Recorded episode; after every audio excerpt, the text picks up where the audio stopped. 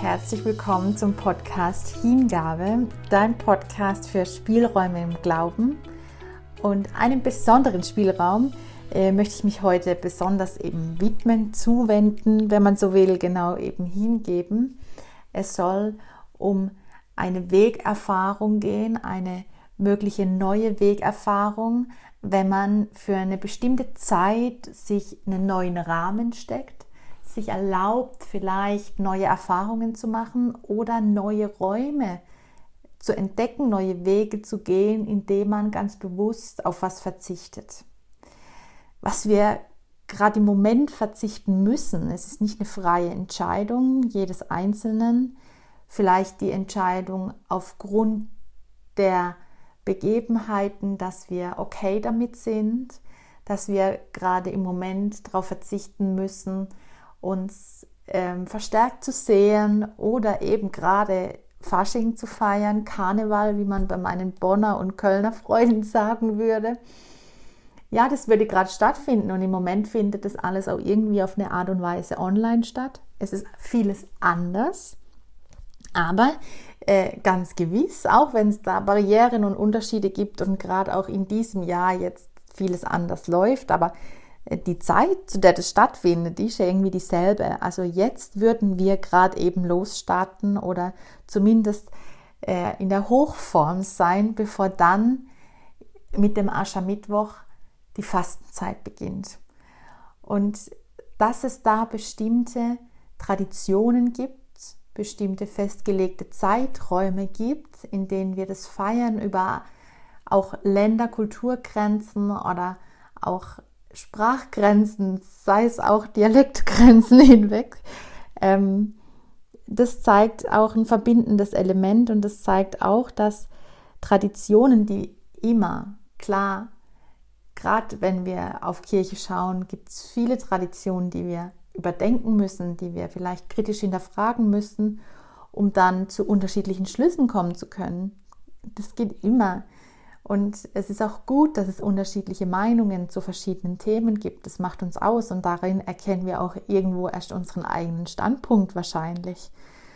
Aber genau auch oder und genau auch Traditionen für sich so zu nutzen, um für sich neue Erfahrungen, neue vielleicht eben genau Wegerfahrungen zu sammeln, um sich selbst einen anderen Rahmen zu stecken. Was passiert denn, wenn ich bewusst einen Verzicht wähle für eine gewisse Zeit? Zum Beispiel, wenn wir die Fastenzeit betrachten von 40 Tagen. Was passiert denn, wenn ich darauf verzichte, am Morgen als erstes auf mein Handy zu schauen? Was passiert denn, wenn ich darauf verzichte, Süßigkeiten dauernd zu essen? Was passiert, wenn ich darauf verzichte, nach, je, nach der Mahlzeit oder als erstes morgens einen Kaffee zu trinken? Was passiert? Was, wie nutze ich die Zeit, wenn ich nicht am Handy bin und vielleicht äh, eine gewisse Zeit innerhalb des Tages ganz bewusst darauf verzichte oder eben nicht der erste Blick morgens drauf geht, sondern auf einen echten Wecker. Und da sich neu zu entdecken, vielleicht Freiräume neu zu nutzen und dann entsprechend sich selbst in eine gewisse Form der Tradition zu stellen, aber auch eben neue Erfahrungen, neue Wegerfahrungen zu sammeln. Eben für diese begrenzte Zeit, wir machen das in der christlichen Tradition 40 Tage, die 40, die Anzahl 40 kommt ganz oft vor in der, in der Bibel. Ein Beispiel ist eben Jesus, der auch 40 Tage in der Wüste fastet und anschließend und währenddessen in Versuchung geführt wird eine Zeit der Besinnung, einer Zeit der Ausrichtung, einer Vorbereitungszeit auf eben vielleicht auch gerade die Begegnung mit Gott, wenn man das für sich so definieren möchte. Schließlich gehen wir, wenn wir das Kirchenjahr betrachten, mit dieser Passionszeit, mit dieser Vorbereitungszeit auf das Hochfest Ostern zu, an dem Christen eben die Auferstehung von Jesus Christus feiern. Das heißt, einerseits kann es in dem Entdecken von Verzicht eine neue Chance entdeckt werden Vielleicht ist es gerade am Anfang dann oft auch wirklich schlimm, weil man macht ja die Sachen nicht einfach oder isst nicht Süßigkeiten, weil man sie, weil man es total schle schlecht findet oder schrecklich findet, sondern weil man ja eine gewisse Freude vielleicht auch davon, daran hat. Und man hat erst Entzugserscheinungen oder so. Aber hey, was für ein Erfolg, wenn man es mal ein paar Tage durchhält und wenn man irgendwie den Punkt überwindet und dann für sich was Neues entdeckt. Da steckt auch irgendwie echt eine Chance drin. Und wir sind im Moment so viel damit beschäftigt, auf Dinge verzichten zu müssen. Es ist nicht eine eigene Entscheidung in vielerlei Hinsicht, die wir treffen, wenn wir auf Social Distancing gehen oder wenn wir eben jetzt dann doch nicht mehr zu Hause bleiben müssen wegen der Ausgangssperre am Abend, sondern wieder auch am späteren fortgeschrittenen Abend eine Runde spazieren gehen können.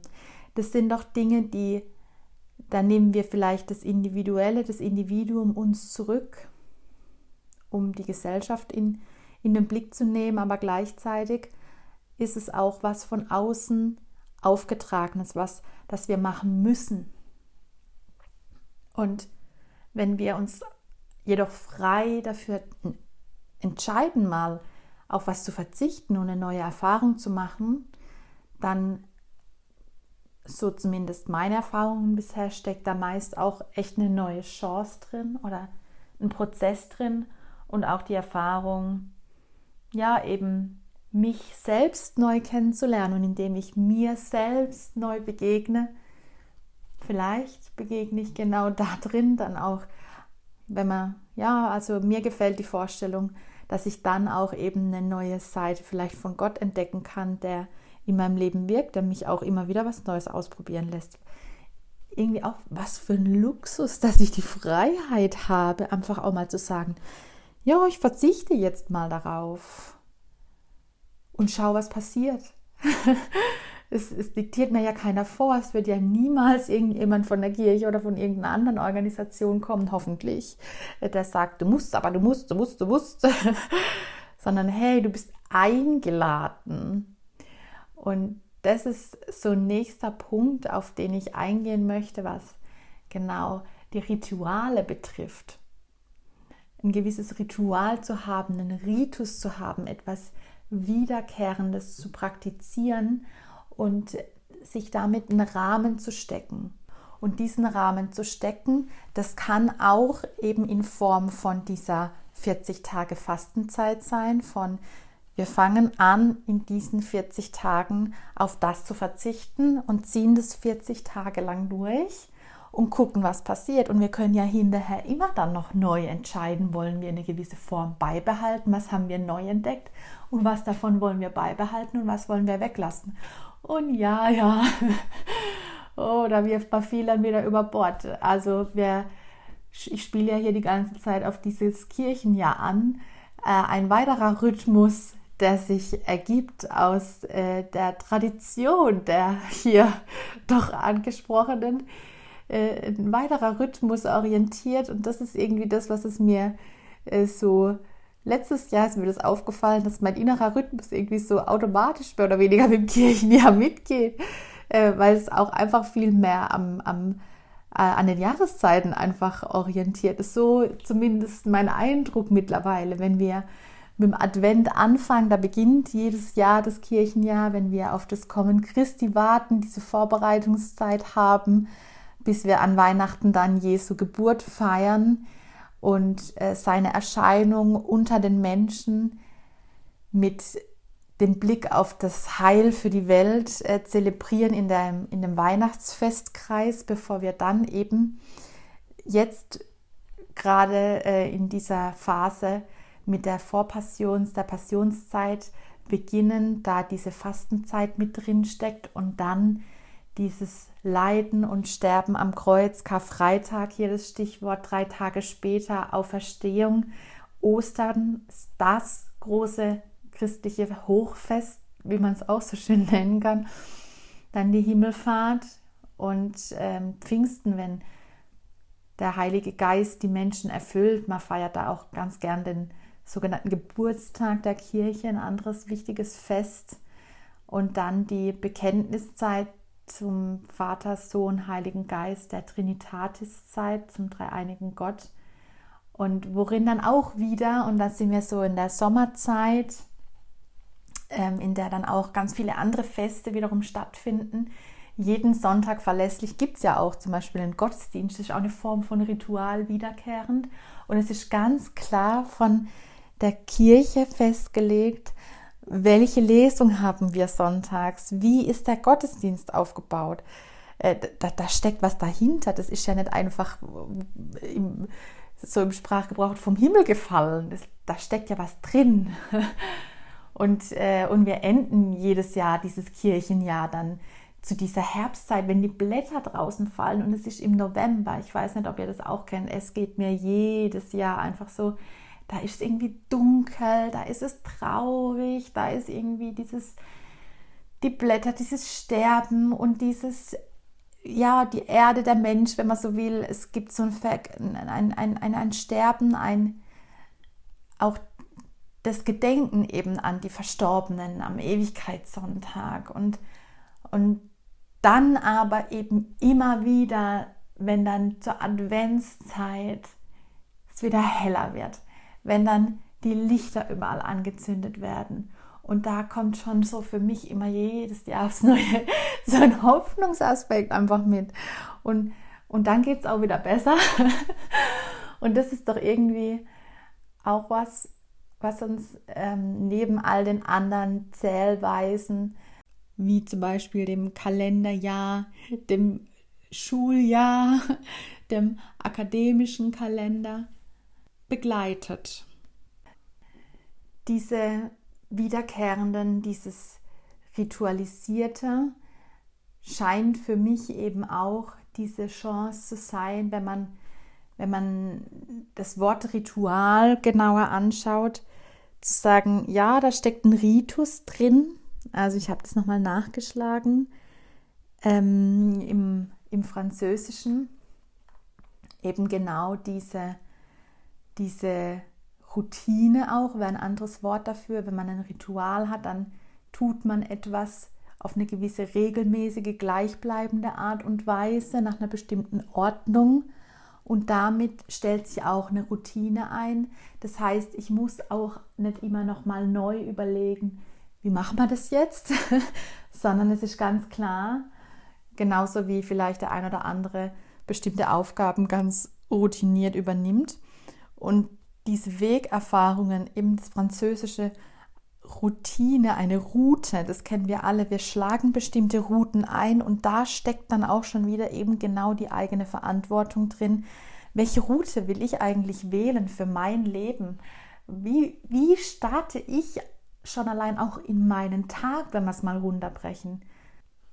Auch wenn jeder für sich was anderes wählt, worauf er verzichtet oder was er anstelle von macht, ist es genau in der Zeit, die uns ab nächster Woche bevorsteht, etwas Verbindendes über Sprachgrenzen, über Ländergrenzen, über Kontinente gar, was uns überall verbindet auf der ganzen Welt und was, was, ich, was ich als tragendes Moment empfinde. Als ja, da stelle ich mich doch in eine Tradition und gestalte die so wie es für mich in diesem Jahr mit den Rahmenbedingungen, die mir vielleicht von außen gesteckt sind, möglich ist. Und ich freue mich, gemeinsam mit euch diese Tradition fortzuführen. Und deswegen war es mir auch wichtig, jetzt heute diese Folge da aufzunehmen. Einerseits darauf zu schauen, ja, im Großen und Ganzen, es gibt ein Kirchenjahr, ja, wir haben bestimmte Rituale, ja, wir haben auch Traditionen und ja, ja, wir können da kritisch sein und wir müssen auch kritisch sein und gleichzeitig auch ein Ja dazu in den nächsten Wochen, in den nächsten dann entsprechend sieben Wochen, bis wir zum Osterfest vorgedrungen sind, einen neuen Weg auszuprobieren, neue Routinen auszuprobieren, sei es mit einem Verzicht eben, was sich für die Fastenzeit doch anbieten würde, oder einem neuen Rahmen, den wir uns stecken, vom Tagesbeginn zum Tagesende.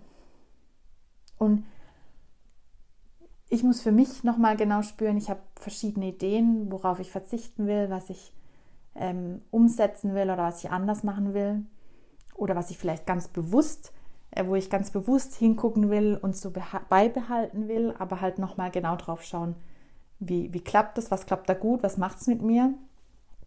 Und ähm, da werde ich den ein oder anderen Aspekt in den nächsten Wochen eben ganz gewiss hervorheben und bin selber gespannt auf die äh, Abzweigungen oder auf die Erfahrungen entlang des Weges, äh, die, die ich mache ähm, und die jeder von euch macht. Und ich freue mich auf jeden Fall und bin sehr, sehr dankbar dafür, dass ihr mir genau diese Minuten heute geschenkt habt, um euch davon anregen zu lassen, neue Wege auszuprobieren, auch wieder das Herz dafür zu öffnen und zu schauen, welche Begegnungen gibt es in dieser Zeit und wo führt mich auch mein Herz hin, wohin lasse ich mich führen.